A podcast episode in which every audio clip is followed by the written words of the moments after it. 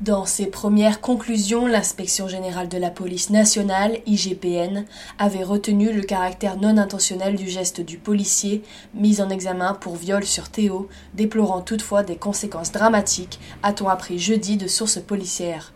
Dimanche, le parquet de Bobigny s'était notamment basé sur ce rapport pour procéder à l'ouverture d'une information judiciaire pour violence par personne dépositaire de l'autorité publique. À l'issue des investigations, et notamment tenant compte des auditions de la victime et des fonctionnaires, des témoignages et de l'exploitation des enregistrements des caméras de vidéoprotection, le parquet de Bobigny avait estimé que les éléments constitutifs de la qualification de viol étaient insuffisamment établis. Une vidéo de la scène filmée par la vidéosurveillance de la police municipale montre un policier porter un coup de matraque horizontal au niveau des fesses du jeune homme après que son pantalon a glissé tout seul, expliquait alors une source proche de l'enquête. Le juge d'instruction avait alors requalifié les faits, estimant au contraire que ces éléments pourraient constituer un viol. Un policier a ainsi été mis en examen pour viol et ses trois collègues pour violence volontaire en réunion et placés sous contrôle judiciaire.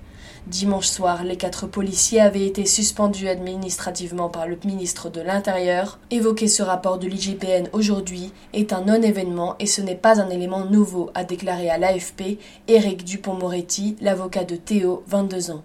Le caractère non intentionnel, c'était la thèse du procureur qui n'a pas été retenue par le juge d'instruction, a-t-il insisté.